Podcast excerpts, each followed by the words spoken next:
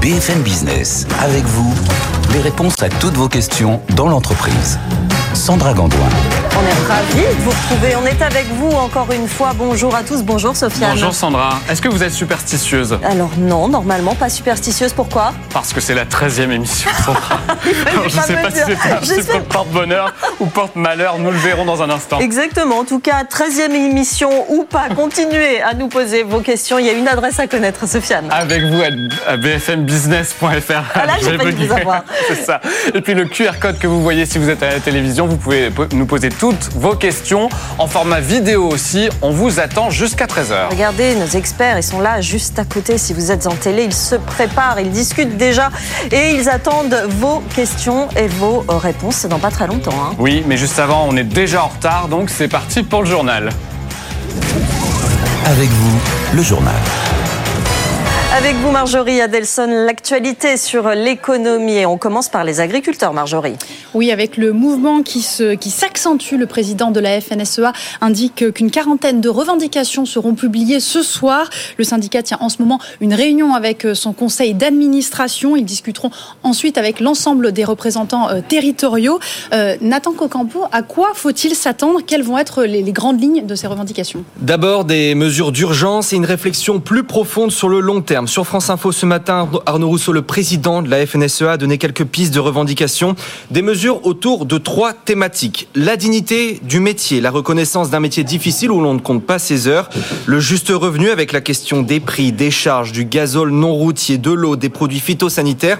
Et enfin, l'exercice du métier, le nombre de contrôles, la suradministration et les normes. Alors dans le détail sur le court terme par exemple, il explique que de nombreux agriculteurs n'ont pas encore été payés de la compensation de la politique agricole commune, censée être versée mi-octobre. Cela concerne 6 à 7% des agriculteurs français.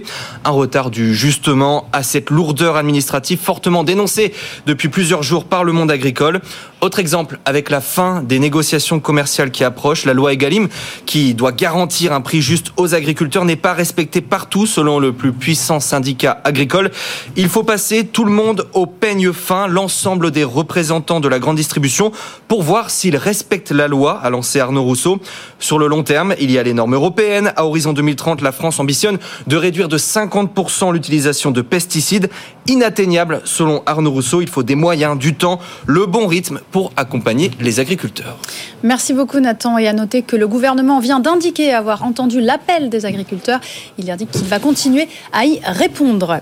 Et puis le climat social est tendu aussi du côté de Casino. Euh, d'ici quelques heures, on devrait connaître la répartition des magasins entre Auchan et Intermarché. De leur côté, les syndicats s'inquiètent pour l'avenir des salariés. Plusieurs milliers d'emplois pourraient être supprimés, notamment ceux du siège et des entrepôts. C'est ce que nous explique Pauline Tadevin. Au fur et à mesure de la restructuration de Casino, toutes les barrières tombent et personne n'a l'air de s'inquiéter pour les salariés, alertait récemment la porte-parole de l'intersyndicale qui regrettait de rester sans réponse. D'après les représentants du personnel, pas moins de 6000 personnes pourraient rester sur le carreau. Il y a le cas du siège de Saint-Étienne qui abrite les fonctions support des grandes surfaces Casino. Une fois ces magasins cédés à Intermarché et Auchan, que va devenir ce siège? Pas de réponse du côté du groupe. L'équipe de repreneurs de Daniel Kretinsky a répété plusieurs fois qu'il serait maintenu, mais sans préciser ce qu'il en ferait. Les syndicats craignent la suppression de 1000 à 1200 emplois. En tout, 12 300 salariés vont devoir changer d'enseigne. Certains pourraient décider de ne pas y aller et 5 à 10 des magasins, d'après une source, pourraient être aussi revendus dans un deuxième temps. Et puis il y a le cas des 2000 employés des entrepôts qui sont eux aussi toujours dans le flou. Un CSE doit leur être consacré vendredi.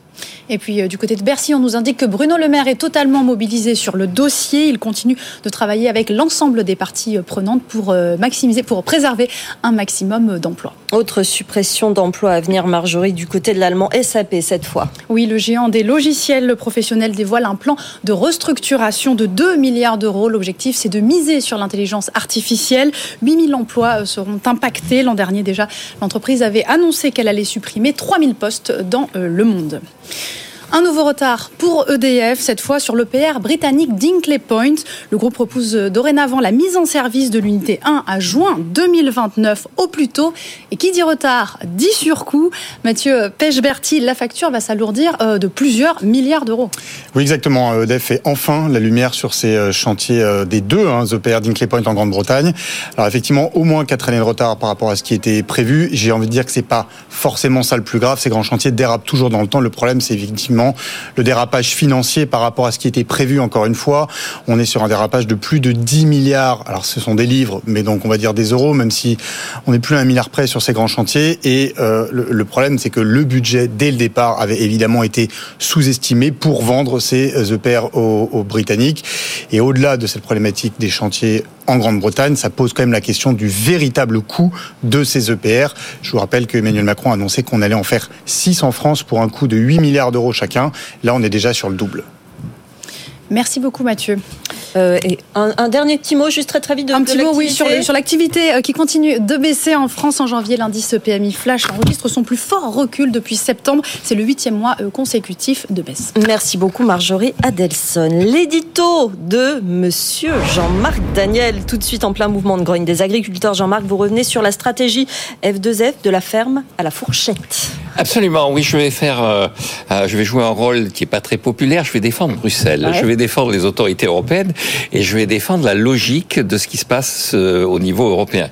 Alors d'abord, il faut constater que le premier élément que mettent en jeu, que mettent en avant les autorités européennes, c'est que la population agricole a vocation à diminuer sur l'ensemble de l'Europe. Alors en Pologne, en Roumanie, en Bulgarie, il y a encore beaucoup d'agriculteurs, mais aussi en Europe occidentale. En France, il y a encore 400 000 exploitations, même 380 000 après le dernier recensement de l'INSEE. Il y en avait quatre fois plus il y a 40 ans. Et euh, si on avait les normes de productivité du Royaume-Uni, il y aurait 200 000 exploitations agricoles. Donc il va y avoir une poursuite de l'exode rural et de la fermeture d'un certain nombre d'exploitations agricoles. Avec des exploitations plus grandes, du coup. Donc il y aura des exploitations beaucoup plus grandes qui permettront d'ailleurs une plus grande efficacité de l'utilisation du matériel euh, agricole. Et puis le deuxième constat que fait l'Union européenne, c'est qu'on est passé d'une logique au moment de l'origine de la PAC dans les années 50. Je rappelle que quand le, traité de Rome a été signé, on distribuait du lait dans les écoles en France parce que les les ménages français n'avaient pas les moyens d'acheter du lait. Et pour lutter contre le rachitisme, il avait été décidé de les aider en distribuant du lait. 20 ans après, on savait pas quoi faire du lait, on savait pas quoi faire du beurre, on avait des excédents partout. Et donc, au milieu des années 80, au début des années 90, il y a eu une réforme fondamentale de la PAC, de la politique agricole commune, qui a consisté à dire qu'on n'allait pas soutenir les prix de façon à inciter les agriculteurs à produire beaucoup, mais qu'on allait passer des contrats avec eux de façon à les inciter à produire mieux. On est passé de la logique du beaucoup parce qu'on était au sortir de la guerre et dans les années 50 dans une situation où le problème était véritablement de nourrir la population à une logique où il s'agit d'avoir de la nourriture de qualité, mmh. que de la ferme à la fourchette, effectivement, les produits qui sont mis à disposition des consommateurs soient de qualité. Et donc cette logique se traduit par le fait que si vous regardez la production agricole, la valeur ajoutée de l'agriculture, c'est 40 milliards d'euros. Ce que perçoivent par ailleurs de fonds publics les agriculteurs, c'est 19 milliards d'euros. 47%, l'équivalent de 47% de leur valeur ajoutée vient en complément pour les agriculteurs. Mmh. Donc il y a un effort public de la collectivité vis-à-vis -vis des agriculteurs qui est considérable. Et donc, normalement, quand vous avez euh, une forme de contrat, quand vous avez un versement à quelqu'un, vous êtes en droit d'attendre de lui qu'il fasse un certain nombre de choses qui correspondent à vos intérêts. Et quels sont les intérêts des consommateurs C'est de la qualité. Quels sont les intérêts des citoyens C'est d'avoir une préservation de la nature. Et la stratégie F2F, donc euh, de Farm to Fork, ça consiste à dire aux agriculteurs, effectivement, vous allez peut-être produire moins. Effectivement, on va peut-être importer un certain nombre de produits. Effectivement, vous allez être obligé de revoir votre production du fait de l'arrivée de concurrence qui arrive notamment, en l'occurrence en ce moment c'est du Mercosur, c'est-à-dire d'Amérique latine. Mais ce que vous allez mettre à disposition des consommateurs européens, c'est des produits de qualité qui respectent l'environnement. Vous êtes agriculteur, ça veut dire que non seulement vous produisez, mais aussi vous gérez la nature. Et donc, l'Europe Bruxelles dit vous gérez la nature et Bruxelles a raison. Vous êtes d'accord avec Bruxelles. Merci beaucoup Jean-Marc Daniel. Allez, on fait un point très rapide à Euronext. Avec vous, les marchés. Et le rebond s'amplifie euh, à Paris, mais on reste en retrait de la tendance européenne ce midi. Antoine Larigauderie. Oui, ça va mieux. Effectivement, un CAC 40 qui gagne maintenant 0,8%, 7449 points. C'est vraiment la tech qui est aux avant-postes aujourd'hui avec euh, les annonces d'ASM, hein, le spécialiste euh, des machines de gravure pour les micropuces, et puis euh, également SAP et ses nouveaux pas en direction de l'intelligence artificielle. On a d'ailleurs l'Euronext Tech Leader, notre Nasdaq, qui gagne 2,2% en ce moment, largement au-dessus de la tendance. Mais le DAX à Francfort profite des SAP et gagne 1,2%. L'Eurostock 50, lui, profite des annonces d'ASML et gagne 1,6% plus forte hausse du CAC Unibail-Rodamco Westfield à plus 3,7% à 66,94 euros. À noter sur le SBF 120 la très belle performance d'Imeris avec des dossiers qui se débloquent du côté de l'extraction de lithium. Le titre gagne 9,4% à 30,04 euros. En revanche, c'est Alstom qui signe la plus forte baisse du CAC, moins 4,96%, 11,32 euros. Des résultats bien accueillis, mais aussi des prises de profit parce que le titre n'avait pas arrêté de grimper ces dernières semaines. Le CAC plus 0,85, 7450 points et l'euro 1,08 96 Sandra. Merci Antoine Larigauderie. Allez, dans un instant, on est avec vous. On répond à toutes vos questions. Sofiane Aklouf, une adresse à connaître et une question du jour. Avec vous à bfmbusiness.fr avec cette question. Et vous, avez-vous le 06 de votre patron? On se pose la question parce que l'un des dirigeants d'Adidas a donné son numéro à 60 000 de ses employés. Alors vous, est-ce que c'est le cas? Vous pouvez répondre jusqu'à 13h. On dévoile les résultats et on en parle avec nos experts dans un instant. A tout de suite.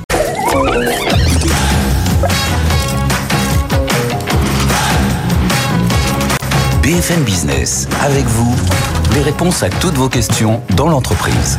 Sandra Gandoin. C'est exactement cela, les réponses à toutes vos questions dans le monde de l'entreprise et même plus largement le monde du travail. Vous nous les posez à cette adresse, Sofiane. Avec vous à bfmbusiness.fr. Et sur nos réseaux sociaux, on est en live évidemment sur LinkedIn, sur YouTube. On a nos experts qui sont en place, qui sont prêts à vous répondre. Bonjour Marion Brook, créatrice du cabinet Atorus Exécutif, notre experte en recrutement. Philippe Fourquet est à vos côtés, président du, de 60 000 rebonds. Le rebond après l'échec, on aime bien dire c'est bien ça, hein Oui, ouais, C'est la bonne formule. Bonjour. et, effectivement, on va parler de rebond aussi dans cette émission. Bonjour Bastien Brunis. Bonjour. Vous êtes euh, de l'agence Limite, vous êtes président du MEDEF de l'Est parisien, porte-parole du MEDEF et vous avez une expertise sur l'entreprise, le conseil aux entrepreneurs. Absolument, sur l'accompagnement des entreprises. Et en face de vous, il y a notre juriste du jour. Bonjour, Élise Bénéa, avocate chez Depardieu, Broca Maffei. On va commencer tout de suite par la première question, Sophia Naclou. Et oui, elle est pour notre doyenne de l'émission, Marianne Brook, parce que ça fait déjà trois fois. Bah oui. doyenne dans ce sens-là, C'est l'expérience qui compte. Donc, allons-y. Il y a un lien avec cette question, justement, parce qu'on vous dit, je vais avoir 55 ans, est-ce que je dois mentionner mon âge sur mon CV Marion Brook. La question de l'âge sur le CV, c'est une question qui vient régulièrement pour les candidats. Euh, alors, ce qu'il faut savoir, c'est qu'en droit français, on n'a pas euh, les critères d'âge, c'est un critère qui est discriminant, donc il n'y a aucune obligation de le mentionner. Euh, après, c'est à, la libre discrétion des candidats de le mettre ou pas. À titre personnel, en tant, en tant que chasseur de tête, je ne lis pas cet élément-là. donc c'est vraiment. Vous le voyez quand même. On le voit, et de toute façon, je vais vous dire, on va pas mentir hein, au futur employeur, au futur employeur, puisque on peut remonter votre âge avec vos expériences. Et s'il y a rencontre derrière, ça va très vite se savoir. C'est ça. On est d'accord. C'est pareil, hein, quand vous mettez une photo de vous à 18 ans et que vous arrivez et que vous en avez 50, ça se voit. Effectivement, Bastien, votre avis sur cette question je pense que c'est plutôt l'avis du, du recruteur. C'est vrai que l'âge est un élément important, surtout quand on va chercher à, à compléter le profil d'une équipe où on aurait euh, trop de juniors ou trop de seniors, bah oui, on va plutôt aller regarder euh, ce qui nous manque. C'est ça aussi, effectivement, ça dépend effectivement des, euh, des, des, besoins de l'entreprise. Sophia. Et j'ai envie de vous dire à l'inverse, quand on est euh, jeune, qu'on n'a pas beaucoup d'expérience et qu'on ne veut pas insister sur le fait qu'on est vraiment très jeune et qu'il mm. ne faudrait pas que ce soit discriminant, on le met, on le met pas? Marie Moi, je vais vous dire, c'est un principe de transparence. On vous recrute pour qui vous êtes. donc il y a un moment, si ça marche pas, ça sert à rien de forcer, ça sert à rien de tordre la vérité. donc si vous êtes jeune et que vous avez vous avez peu d'expérience, il bah, faut être très transparent. Après, mettez en avant vos stages, vos différentes expériences qui peuvent compenser cette jeunesse, on va dire. Philippe. Oui, euh, quand on parle rebond, on a du rebond salarial et souvent les, les entrepreneurs qui euh, postulaient pour un emploi nous disaient qu'est-ce que je fais de la liquidation et de mon passé euh, d'entrepreneur qui a liquidé? Et souvent ils disaient non, j'en parle pas, j'en parle pas, ce qui était la pire des la pire des solutions. Donc on les aide là aussi à montrer que cette expérience, puisque c'est une expérience, elle est positive et qu'il faut la mettre en avant dans dans un CV par rapport à ce que vous venez de dire. Question suivante, Oui, Sophia. Gardez la parole, monsieur Rebond, si vous le voulez. Avec cette question, Pierre de Marseille qui nous dit J'étais boulanger, je viens de fermer, je m'étais porté caution de l'emprunt souscrit pour acheter la boulangerie. Je n'ai pas de nouvelles de la banque, que dois-je faire? Alors, certainement pas l'autruche, hein, parce que la banque, elle n'oubliera pas le montant de la caution. Alors, il y a un point qui est quand même très important à signaler. Euh, très souvent, les entrepreneurs ou certains entrepreneurs ne mesurent pas bien l'importance de signer une caution.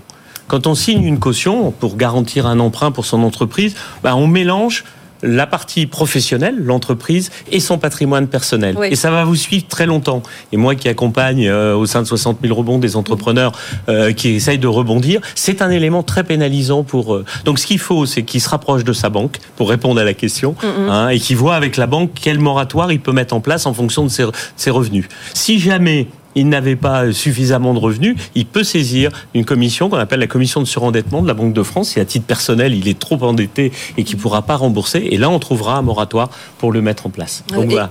Élise, effectivement, euh, peut-être que ces obligations-là, Mhm. juridiques en l'occurrence, ne sont pas assez connues euh, de ceux qui s'engagent. Oui, clairement, c'est euh, en plus ça, ça fait plutôt peur hein, parce qu'on est dans une situation où euh, on est parfois un peu en mode panique. Donc euh, oui, il y, a, il y a probablement un problème d'information et de diffusion de l'information sur ce qu'il faut faire, sur les droits et notamment effectivement euh, la commission de surendettement, ça peut permettre quand même de, de souffler un peu et de mettre un échéancier en place et surtout parfois certaines dettes sont éteintes en fait Mhm. grâce à la surende- au surendettement. Donc euh, Sofiane.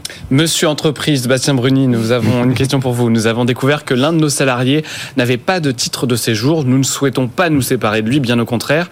Alors que devons-nous faire? Bastien. Alors effectivement, beaucoup d'entreprises, euh, et ça touche euh, particulièrement certains secteurs, de bonne foi engagent des, des salariés dont ils finissent par découvrir qu'ils n'ont pas de papier. Et euh, surtout dans un contexte de pénurie de main-d'œuvre, c'est difficile de se dire bon, je, je- je- j'arrête, je suis obligé de suspendre son, son contrat de travail. Donc il y a, il y a trop de cas de figure euh, pour que je les détaille maintenant, mais le, le plus simple généralement, c'est se rapprocher de son organisation patronale ou de sa fédération professionnelle. Je pense euh, aux entreprises du bâtiment, de la restauration, pour se faire accompagner. Et généralement, ça finit euh, sur le bureau du préfet et on peut euh, obtenir quand on est de bonne foi et que euh, ça se passe bien. bien, L'employeur est souvent le tiers de confiance par lequel le salarié acquiert son. Pourtant, son juridiquement, euh, Élise, euh, assez vite, quand on intègre une entreprise, on a des papiers à fournir. Oui. Mm-hmm.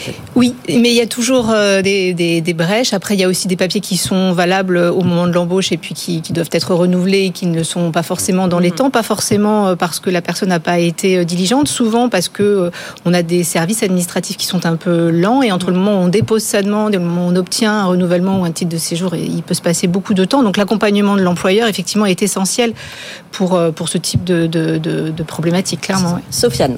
Une question pour vous, Elise Bénéa, notre experte juridique du jour.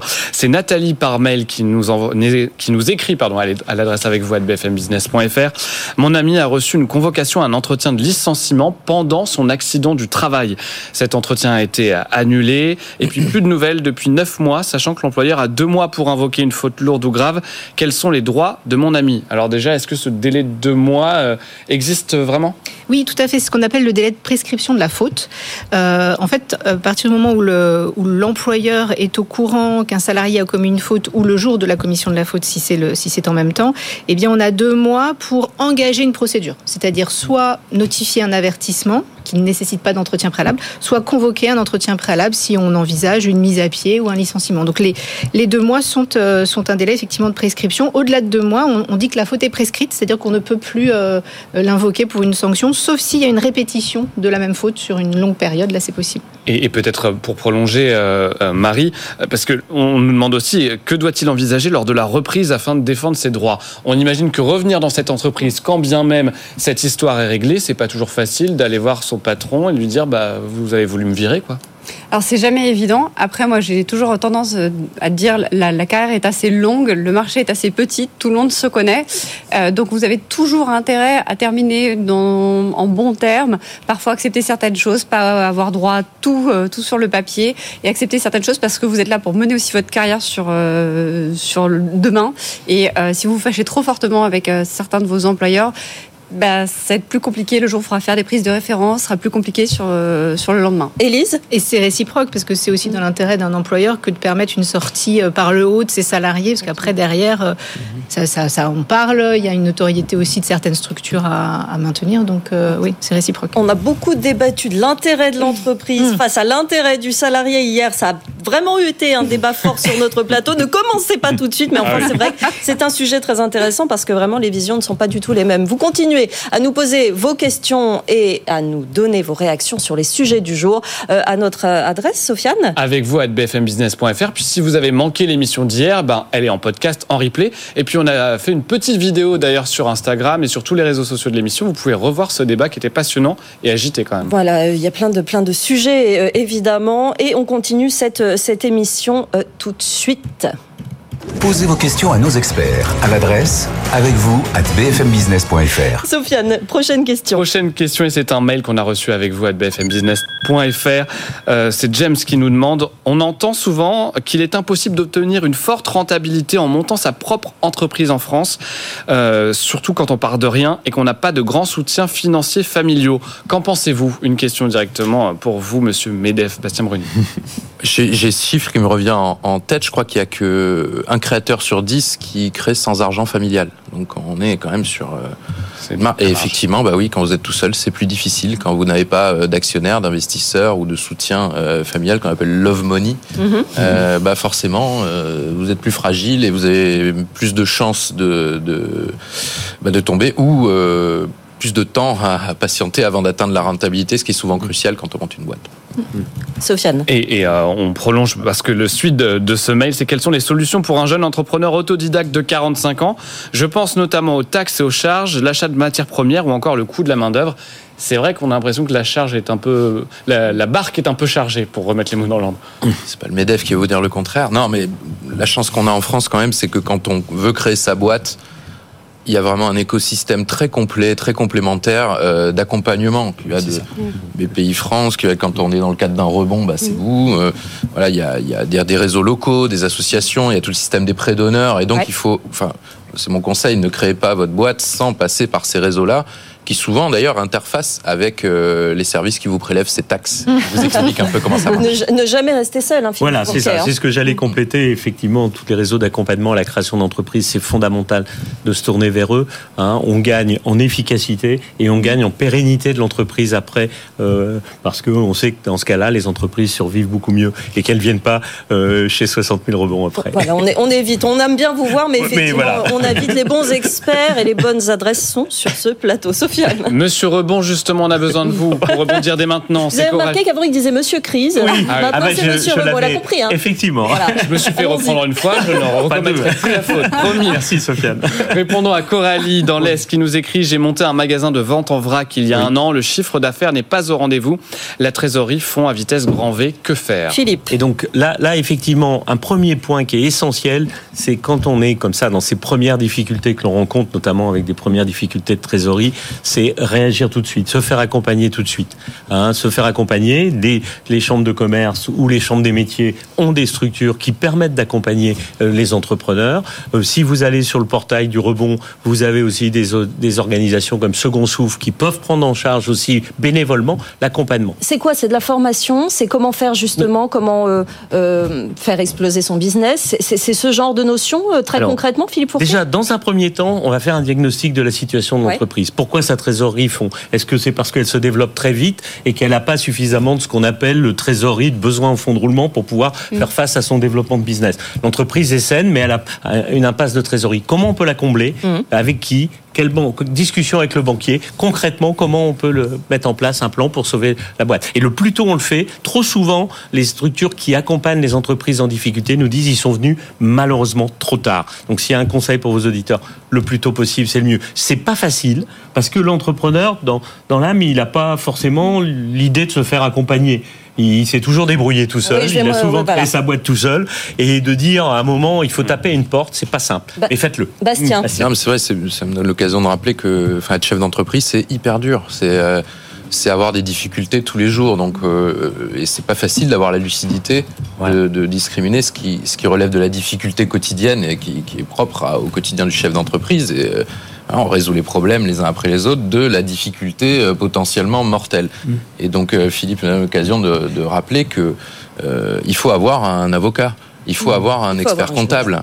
Et c'est souvent l'expert comptable qui vous dit attention, là, ton, ton fonds de roulement, euh, ils font un vue d'œil, tu, tu, tu, vas dans le mur et qui vous dirige aussi vers les solutions. Donc l'avocat, l'expert comptable et évidemment, la Chambre, et oui, euh, mais euh, c'est aussi son organisation patronale, sa corpo qui, qui, qui peuvent vous aider dans ces cas-là. on a parlé de difficultés mortelles, mais ne prenez pas peur, tout va bien. Et justement, cette émission est là pour vous aider avec des experts et des spécialistes pour accompagner l'entreprise. On va se retrouver dans un instant, Sofiane, mais avant cela, une petite question. Avec une question posée dans les couloirs de la rédaction de BFM Business, je veux vous la transmettre donc.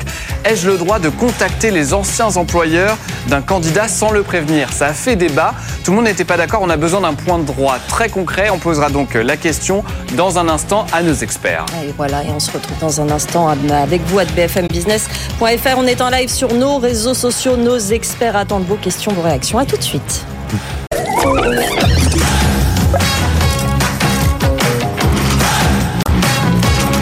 BFM Business, avec vous, les réponses à toutes vos questions dans l'entreprise.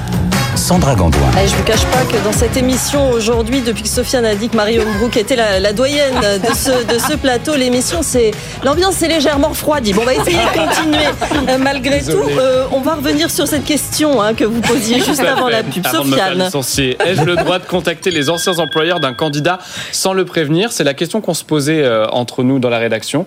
Et donc, on aimerait avoir la réponse. Peut-être Élise sur l'aspect juridique. Élise. Oui, alors il n'y a, pas forcément, c'est pas le débat n'est pas forcément tranché. L'idée, c'est quand même normalement d'obtenir de, les coordonnées par euh, le candidat euh, qu'on reçoit, hein, euh, qui d'ailleurs va donner le nom et les coordonnées des personnes à contacter. Ce sont pas forcément celles. Enfin, il n'apparaît pas de personnes sur les CV hein, généralement. Donc, pour contacter quelqu'un, déjà en pratique, il faut bien que le candidat donne les noms et en principe, on, le prévient et, et on lui dit qu'on voilà qu'on on, envisage de contacter un tel ou un tel. Donc oui, il faut prévenir en principe. Marie Hombrook. Moi, j'en rejoins tout à fait Elise. Hein. Déjà, un par correction et euh, on ne va pas contacter ce qu'on appelle les fameuses références sauvages. on n'appelle pas euh, les gens sans avoir prévenu. Et nous, ce qu'on recommande, c'est d'aller encore un cran plus loin, c'est-à-dire de demander euh, aux candidats de nous faire un email avec l'autorisation hein, de, contacter ah ses anciens employeurs. Et encore plus loin, moi, je demande aux candidats d'avoir contacté l'employeur et j'attends son accord avant de le faire, euh, pour pas qu'il y ait de surprise et euh, pour que le, le, décor soit, soit clair, pour pas qu'il pour pas faire de, de, de bourde aussi. Hein. Mais est-ce que ça c'est, on comprend bien l'aspect de respect du candidat, etc. Mais est-ce que parfois il n'y a pas un peu d'informel, surtout dans les petits milieux, de se dire bah je vais envoyer un texto, je connais l'ancien employeur d'eux et puis je vais le faire. Ça porte pas à grandes conséquences. En tout cas, c'est c'est ce qu'on peut se dire quand on est euh, recruteur. Marie, on reste des humains. Il y a toujours du off. Je veux dire, il y a toujours quelqu'un qui se retrouve à déjeuner on se connaît tous. À un moment, on est sur des milieux qui sont tellement courts, euh, donc on reste des humains. Euh, donc je peux pas vous dire non formellement non. Par contre, nous, en tant que chasseurs de tête, nous n'allons pas faire euh, une référence de ce type-là. non, on ne le fera pas parce que bah, on doit ce, on doit ce respect vis-à-vis du candidat et vis-à-vis de nos clients. Élise. Oui, puis il y a quand même un sujet parce que la personne qui postule est, généralement en poste, n'a pas forcément encore annoncé son, son, départ, hein, parce que l'idée c'est de, de, ne pas, c'est d'enchaîner des, des emploi. Donc, euh, donc se pose la question quand même de, contacter des anciens employeurs, pas, forcément celui qui est en cours, mais, le précédent. Si c'est un petit milieu, il peut être euh, l'employeur en, cours peut être informé. Donc il y a quand même un, problème à le faire sans prévenir on a, en poste. On a des réactions sur euh, LinkedIn, notamment. Sofiane. Notamment Hervé qui, euh, qui vous écrit, Philippe Fourquet, pour réagir à l'histoire de Pierre de Marseille Boulanger qui vient de euh, fermer et qui s'était porté caution et qui n'a pas de nouvelles de la banque. Hervé nous dit les risques découlant des cautions sont connus, mais les banques ne vous laissent pas le choix. Philippe Fourquet. Alors oui, effectivement, euh, on ne peut pas refuser dans certaines situations, quand l'entreprise est vraiment acculée et qu'elle a besoin de cet emprunt ou de cette trésorerie complémentaire, c'est compliqué. Le rapport de force, il est, plutôt en faveur de la banque qui exige la caution pour délivrer l'argent. Hein, donc, mais parfois, il peut exister quand même d'autres solutions qui ont moins d'impact. Euh, on peut mettre en place, il y a des systèmes de caution caution solidaire, hein, de, de, comment on appelle ça C'est d'assurance caution, pardon. Hein. Il existe des assurances caution et les banques parfois n'en parlent pas, mais elles peuvent mettre en place une assurance caution. Donc vous payez une prime et c'est le fonds de caution, le fonds d'assurance qui pourra couvrir le, le sujet. Ça c'est une première solution ou de de cantonner la garantie à un actif, si uniquement. Hein, de dire bah voilà j'ai une assurance vie bah, je vais donner en caution en garantie mon assurance vie et uniquement mon assurance vie donc là vous limitez le risque uniquement à ça vous donnez pas euh, à la banque le pouvoir demain de saisir votre maison ou de saisir d'autres choses donc attention à ça le rapport de force je le comprends est malheureusement souvent dans ces circonstances là en faveur de la banque Sofiane. Une question pour notre jeune experte en recrutement, Marianne Brook. Vous rattraper, Sofiane. Je comme je vois bien. Je termine un processus de recrutement. Il reste deux candidats dans la shortlist que je n'arrive pas à départager. Les deux sont top. Comment faire un choix Marion Brook. On va rebondir sur la question qu'on a eue juste avant. La première chose, vous pouvez faire des références, donc euh, prendre des références auprès d'anciens employeurs. Euh, et on peut aller même plus loin s'il y a du, c'est un poste avec du management, aussi faire des références auprès des anciens N-1, c'est-à-dire des gens qu'ils ont managés. Euh, ça vous donne une, une vision à 360 de, de, de la personnalité. Autre suggestion qu'on peut faire, euh, c'est une société qui s'appelle Alan qui fait ça. Euh, on fait un- une journée dans l'entreprise. Et quand vous avez ces deux candidats, vous les mettez un jour, vous faites un vie ma vie, on va dire ça comme ça, euh, un duo days, et vous voyez comment la personne se comporte. Et euh, il y a beaucoup de choses qui- qu'on ne peut pas dire en une journée, mais il y a un moment, en, en- enfin, pardon, en une heure, mais a un moment sur une journée, vous pouvez pas tout contrôler. Donc avoir une personne, si vous pouvez financièrement le faire et en termes de temps, c'est une super. C'est euh, pour vérifier quoi ça? C'est pour vérifier les compétences pratiques derrière l'ordinateur ou est-ce que c'est pour voir si plutôt la personne est sympa dans le fond? Ah ben, vous savez, à un moment, hein, quand on a, on a validé l'aspect euh, technique, l'aspect euh, comportemental, la vraie question qu'on va se poser, c'est est-ce que j'ai envie de travailler avec cette personne 6-10 heures par jour? Ça passe par là, évidemment. Cette journée, elle peut être essentielle, euh, effectivement, ce, ce duo days dont, Ouais. dont vous parlez à Marie. Oui, c'est vraiment ça, c'est savoir est-ce que j'ai envie ou pas de travailler avec elle. Bastien, vous vouliez réagir? Ouais, euh, pour prolonger ce qu'a dit Marie, effectivement, euh, porter seul la décision d'un recrutement, bah, c'est augmenter les chances de faire un mauvais recrutement, ce qu'on fait tous régulièrement. Euh, c'est peut-être aussi associer l'équipe euh, à cette décision-là. Dans le cas d'un où il faut départager deux candidats qui sont top, euh, comme on dit, bah. Prendre Je sais que dans ma boîte, avis. on associe euh, les gens avec qui ils vont travailler. Parce que Ouais. Tout, on est le chef d'entreprise, c'est pas nous qui allons travailler au quotidien avec la personne. Donc, euh, ça peut être un moyen de, de faciliter l'intégration aussi. Sofiane, vous Nous, on nous garde, chose on nous garde tous les deux. On est Voilà. d'accord, on nous sépare pas. Jusqu'à maintenant, ça va. Voilà. Non, bon. Pour le moment, c'est bon, Sofiane. Vous continuez à réagir et à nous poser vos questions sur BFM Business. Nos experts de l'entreprise sont avec vous. Une question juridique pour vous, Élise. C'est Fabien qui nous écrit à l'adresse avec vous à bfmbusiness.fr. Un licenciement peut-il prendre effet juste après une mise à pied? Alors oui, si cette mise à pied s'appelle une mise à pied conservatoire, à ne pas confondre avec la mise à pied disciplinaire. La mise à pied disciplinaire, c'est la sanction en tant que telle. C'est comme un avertissement ou, un, licenciement, c'est la sanction.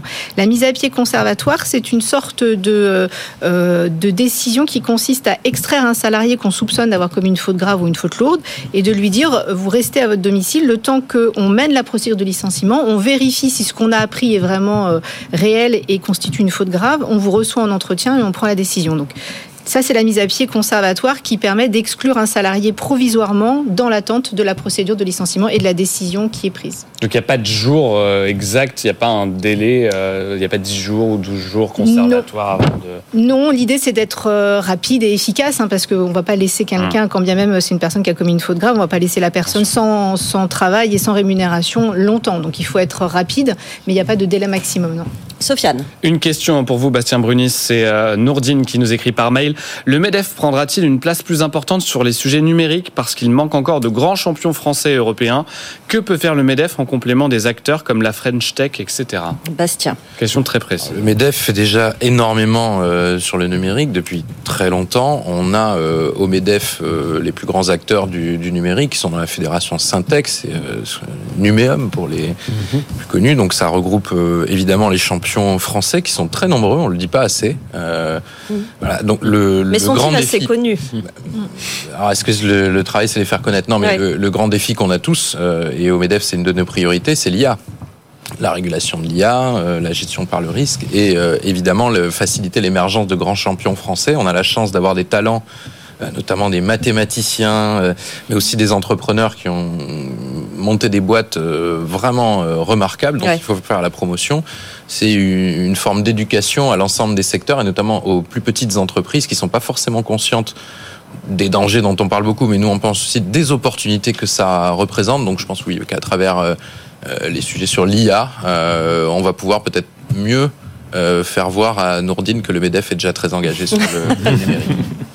Sofiane. On ouvre euh, notre question du jour. Avez-vous le 06 de votre patron? C'est la question qu'on se posait. Vous avez été nombreux à réagir. On verra les résultats dans un instant. Et quelques réactions sur les réseaux sociaux à cette question. Eléa, qui est CPE, en reconversion, nous dit sur LinkedIn c'est mon supérieur hiérarchique, donc évidemment oui. Euh, en revanche, mon équipe a mon numéro de téléphone, mais pas celui du chef. On imagine que c'est assez fréquent. Anne-Sophie, qui est contrôleur de gestion dans de petites structures, il est toujours préférable de l'avoir, car la communication se fait en direct. Et puis Jérôme, technicien médical, qui dit non, je n'ai pas son 06, j'ai son 07. Merci. Beaucoup de réactions. Marie, Bastien, une, une réaction à ça? Est-ce qu'il faut être si proche que cela de, euh, finalement de, de, son, de son grand patron? Pour moi, tout va dépendre de la taille de l'entreprise. Euh, évidemment, quand vous êtes dans une, dans une entreprise où il y a moins de 50 salariés, ça a un sens puisque le cycle des décisions sont courts, la proximité avec sa direction est importante. Quand vous êtes dans une entreprise du CAC 40, plus compliqué d'avoir euh, son numéro. Après, ça dépend de votre position. Si vous êtes dans le COMEX, évidemment, ça peut avoir un sens. Euh, donc, voilà, ça va vraiment, pour moi, le, le point de bascule, ça va être la taille de l'entreprise et les fonctions que vous occupez au sein de l'entreprise. Bastien? Oui, euh, j'ai le 06 de Patrick Martin, mais je ne le donne pas à tout le monde. Non, je pense que c'est aussi à, voir avec le style de, chacun. Effectivement, la taille de l'entreprise, sa culture d'entreprise. Je connais des patrons qui ont euh, des centaines de salariés, ils retiennent tous les prénoms et c'est très important pour eux de, rester accessibles. Euh, il y en a d'autres qui préfèrent, au contraire, ne, ne, pas s'exposer.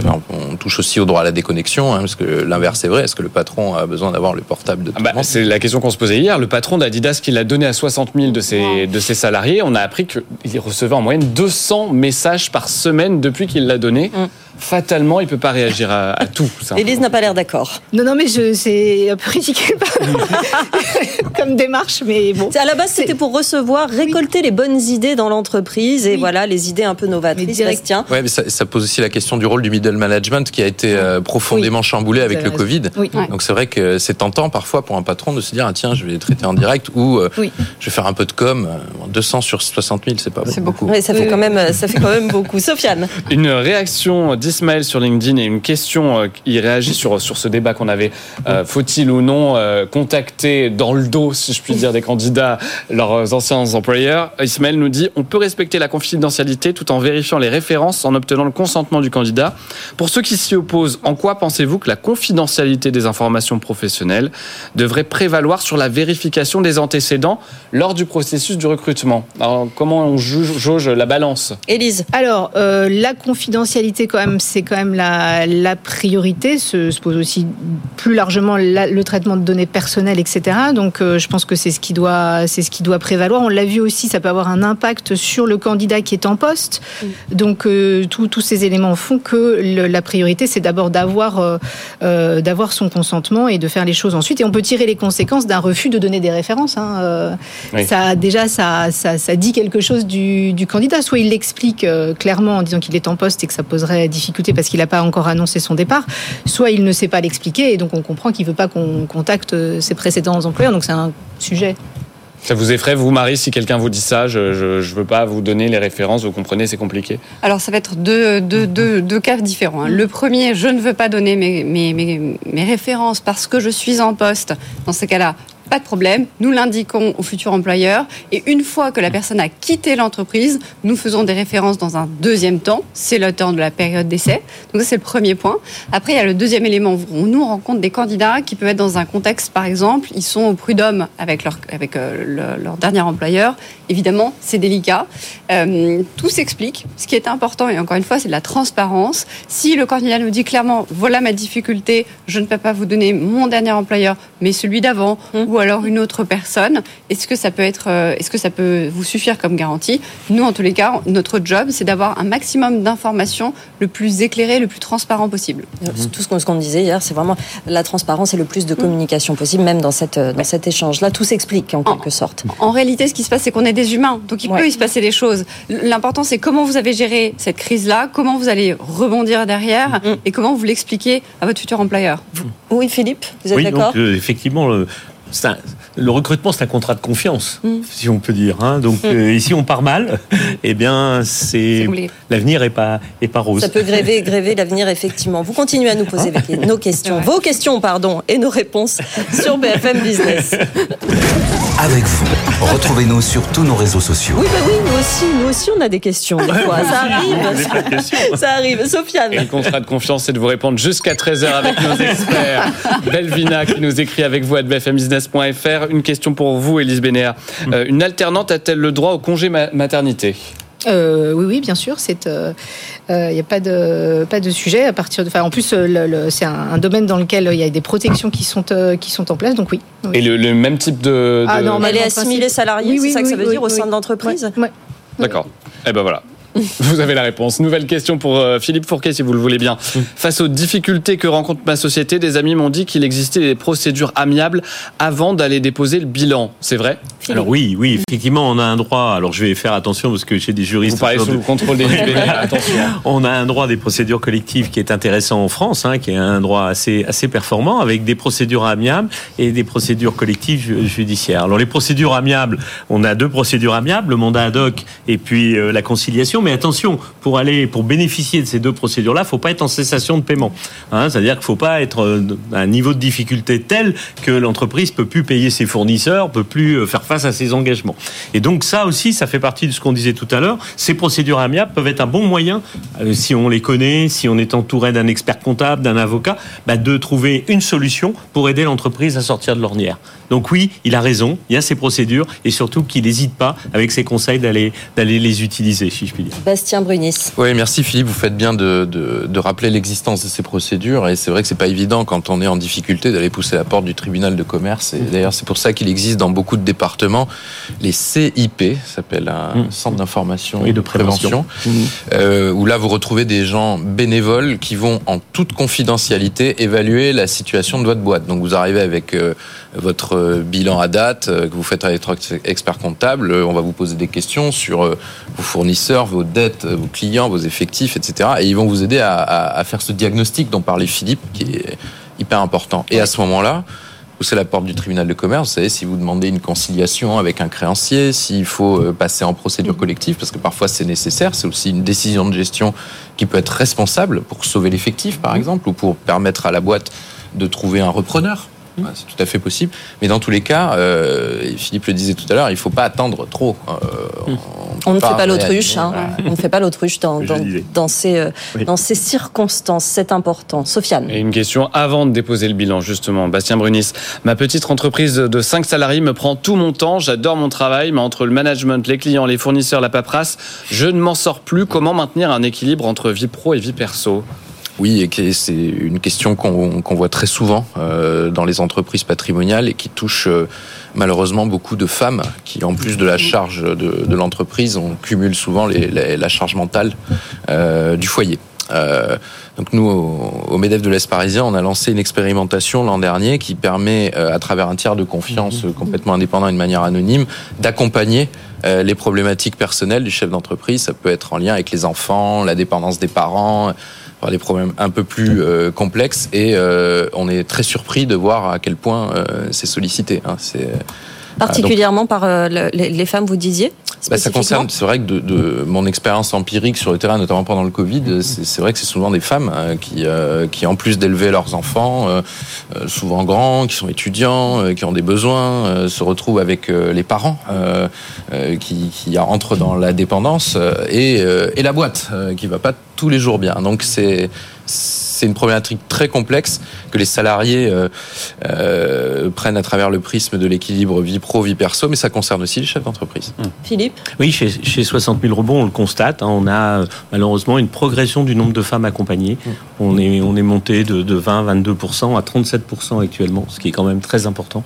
Et souvent les raisons pour lesquelles à un moment on jette l'éponge bah, sont mmh. les raisons que, que Bastien é, é, évoque. Hein, donc, euh, et c'est encore trop tard dans la prise en charge, c'est-à-dire qu'on vient vous voir en disant voilà. là je suis vraiment au, au bord du, du craquage et mmh. c'est un peu trop. À quel moment est-ce qu'idéalement il faut venir vous voir ou venir en parler? Je crois qu'il est préférable au, tout début, même si, alors c'est facile à dire dans un plateau de TV et, et comme le disait Bastien, hein, le quotidien euh, souvent l'emporte et fait qu'on est la tête sous l'eau et comme on est la tête sous l'eau, on pense pas à s'arrêter. Mais déjà de contacter quelqu'un et de d'exposer sa situation à, à, à quelqu'un d'autre. Euh, ça peut être un autre entrepreneur, hein, un père, hein, et c'est plus facile parfois de père à père de, de parler en, de, de ces sujets-là que d'aller voir une assos ou d'aller à la CCI ou d'aller euh, à la CMA, à la Chambre des métiers d'artisanat. Ouais. Donc je pense que ce qui est important, c'est vraiment d'avoir cette capacité à se confier à un de ses pairs. Et, et là, l'éclairage de la personne extérieure, il va être très très utile. Hein Alors je sais que c'est facile à dire, mais, mais franchement, si c'est un bon moyen pour sauver la boîte, faites-le. Sofiane. Une question qui va intéresser les internautes, ceux qui passent pas mal de temps euh, sur les réseaux sociaux pour vous, Marianne Brook. Je veux changer d'emploi, mais je ne veux pas communiquer sur LinkedIn parce que j'ai peur que mon employeur le découvre. Y a-t-il une solution cachée, un peu alternative? Alors c'est un vrai sujet, hein, toujours la balance entre je suis en poste, je recherche et en même temps je veux pas que ça se sache. Il euh, y a euh, LinkedIn, c'est un outil euh, à nous d'être malins et de l'utiliser euh, ben, en notre faveur. Euh, LinkedIn, oui, vous pouvez avoir un profil à jour et aussi en profiter pour mettre en valeur l'entreprise dans laquelle vous êtes. C'est un premier élément. Mais aussi, c'est une source incroyable d'informations. Euh, c'est, je vais suivre une entreprise qui peut m'intéresser, je vais voir les, in les informations, les actualités de cette entreprise, les personnes qui comptent. Ça me permet de les contacter en direct. C'est le premier élément. Deuxième élément, il y a aussi des, des informations, bah, il y a des annonces qui sont sur LinkedIn donc vous pouvez aussi répondre aux annonces. Euh, après, il y a toujours ce point du est-ce que je me mets mon, mon, mon petit temps Le patch badge vert, là, voilà. à la recherche d'un emploi. On peut peut-être le faire plus discrètement via le mail. En fait, tout est contexte. Si vous êtes en phase et que vous avez annoncé à votre employeur que vous êtes à l'écoute du, du, du, marché, et je, je, le vois souvent, des gens qui sont au moment de leur négociation de dire euh, si c'est comme ça, clac, je mets mon, mon petit patch vert. Oui. Euh, je pense que tout était question de, de comment vous euh, comment vous positionner par rapport à votre entreprise actuelle. Euh, mais clairement, vous avez aussi des moyens d'être un peu plus discret et on comprend avec certains mots, certaines approches, accroches dans, dans, dans la présentation de la candidature que la personne est à l'écoute. Voilà, vous n'êtes pas obligé de mettre tout de suite sur vos publications votre CV. Ce sera un petit peu trop clair, Bastien. Oui, effectivement, si vous voulez rester discret, il y a la messagerie sur LinkedIn qui oui. est très bien et Simplement. qui permet, enfin, mm. un recruteur le, le, comprendra tout à fait. Euh, Donc j'écris quoi? Je, je, suis euh, curieux et toujours à la recherche de nouvelles opportunités dans ma biographie pour essayer ouais. d'être un peu filou. Oh, oui. Alors oui, l'approche c'est euh, je, je, viens de mettre ça dans cette entreprise en place. Euh, Aujourd'hui, je, euh, je, suis toujours ouvert pour rencontrer de nouvelles personnes. Mm. Et quand effectivement, quand la personne nous contacte, hein, souvent c'est bah, tiens, voilà, je vous ai vu sur BFM bah, c'est intéressant. J'aimerais euh, moi aussi me repositionner sur le marché. Euh, toujours cette approche un peu un peu soft, hein, parce que directement voilà mon CV, c'est un peu c'est un peu dur, un peu frontal. C'est un peu frontal. euh, donc une petite euh, phrase qui, qui, qui, qui, qui montre que la personne a aussi un intérêt par rapport à ce qu'on fait, dans le sens où moi je fais que du recrutement pour les fonctions juridiques et RH. Quelqu'un qui me contacte pour des postes dans, dans, dans le supply chain, je n'aurais pas de mandat pour eux, donc ça ne servira à rien de nous contacter. Vous continuez à réagir sur notre antenne, à vous à nous poser vos questions. Nos experts de l'entreprise sont avec vous. On a encore le temps pour quelques deux trois questions, Sofiane maximum. Et on a besoin de vous, Elise Bénéa, notre juriste de, du jour. Je suis dirigeant d'une entreprise de transport de voyageurs. Un de mes conducteurs s'est fait retirer son permis pour excès de vitesse durant le week-end. Il ne peut donc plus travailler. Puis-je le licencier pour faute grave? Eh bien non. Pas du tout. Euh... Donc ça n'est pas une faute grave. En fait, euh, cette, euh, cette situation, c'est une, c'est la question de savoir si un événement dans la vie privée d'un salarié, parce qu'il se fait retirer son permis pendant le week-end, donc j'en déduis qu'il était dans le cadre de sa vie privée, ne peut pas avoir d'impact sur euh, sa vie professionnelle. C'est la vie privée est protégée, y compris dans l'entreprise et surtout dans l'entreprise. Donc ça n'est pas une faute. Euh, en revanche, ça peut avoir un impact sur l'emploi partir du moment où il y a un trouble objectif dans le fonctionnement de l'entreprise. En d'autres termes, là, il ne peut plus travailler. Donc ça crée un trouble, puis puisque l'emploi pour lequel il a été embauché, il ne peut plus l'occuper. Donc on va pouvoir le licencier, mais pas pour faute et donc pas pour faute grave. On le licencie parce qu'il ne peut plus travailler. Donc c'est ce qu'on appelle, nous, en juridique, un motif réel et sérieux, une cause réelle et sérieuse, mais ça n'est pas une sanction, ça n'est pas disciplinaire, donc ce ne sera nécessairement pas une faute grave. Eh ben, un autre cas, je vais essayer de vous piéger là encore, qui va un peu dans le même sens. Je suis ouvrier de chantier dans une entreprise dans le secteur du bâtiment. Puis-je refuser de me soumettre à un contrôle d'alcoolémie ou de stupéfiant Et si le contrôle est positif, mon employeur peut-il me sanctionner? Alors là, oui, parce que du coup, ah. manifestement, ce serait donc euh, une personne qui aurait potentiellement consommer de l'alcool sur son lieu de travail. Donc là, on n'est pas dans, un, événement euh, qui a lieu dans la vie privée, mais plutôt dans la vie professionnelle.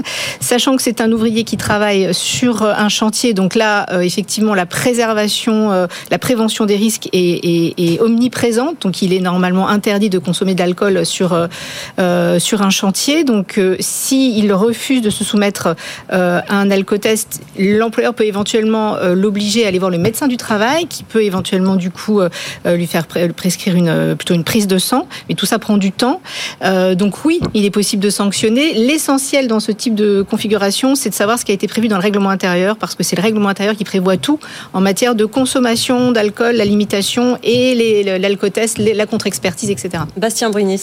Alors merci Sandra, c'est l'occasion de, de rappeler, enfin, et surtout Il ne faut pas sur boire. les chantiers, non, mais la sécurité, c'est important. Enfin, c'est c'est un choix personnel peut-être de s'alcooliser ou quoi, mais on, on engage la vie de ses collègues euh, et parfois c'est dramatique. Donc euh, je, je le rappelle quand même. hein, attention, attention, attention. Sofiane, une réaction sur Une les réseaux réaction sociaux. de Jean-Noël sur LinkedIn à nos débats sur faut-il ou non contacter les anciens employeurs. Jean-Noël Jean-Noël nous dit un candidat qui ne plaisait pas à l'ancien employeur peut plaire au nouveau. Pour moi, ce processus d'aller demander un avis à l'ancien employeur n'est pas bon car c'est son appréciation, son ressenti et il n'a pas forcément les mêmes besoins que le nouvel employeur. Marie Alors, euh, je comprends son, sa remarque. Néanmoins, attention, quand nous faisons des prises de référence, nous faisons des prises de référence objectives. C'est-à-dire que lorsqu'on va être en entretien d'embauche, nous allons poser des questions très précises.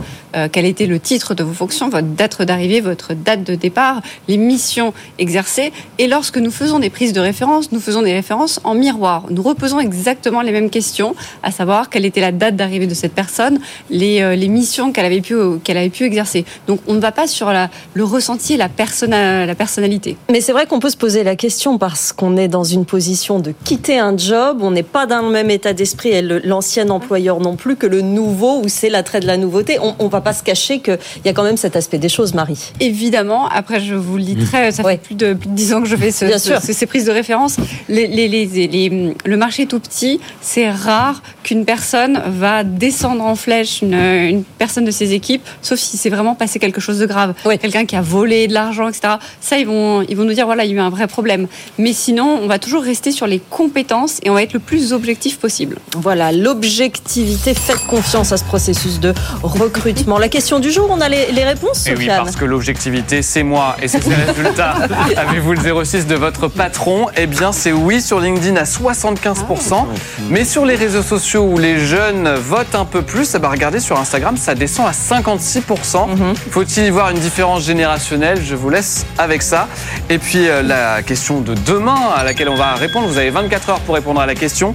Les télétravailleurs n'ont aucune passion, aucune créativité. Êtes-vous d'accord avec euh, le patron de L'Oréal? C'est ce qu'il a affirmé euh, au forum de Davos. Pour, il a étrié ce mode de travail. Il est vital d'être au bureau, pense-t-il. Alors, est-ce que vous êtes de cet avis? Vous, nous, vous commentez ça et vous votez jusqu'à demain, midi. On se retrouvera pour en débattre. Oui, et on remercie nos experts en attendant Marie Hombrou, créatrice du cabinet Atorus Exécutif, Philippe Fourquet, président de 60 000 rebonds, Bastien Brunis, agence euh, limite, présidente du MEDEF de l'Est parisien et porte-parole du MEDEF, et Élise Bénéa, avocate de chez Depardieu Broca Maffei. Merci à tous les quatre de votre expertise et d'être venus aujourd'hui. On se retrouve demain. Merci. Oui, ça allait pour une 13e. Ça allait pour une 13e, ça s'est très bien passé. Merci beaucoup. Bonne journée sur BFM Business. Avec vous sur BFM Business.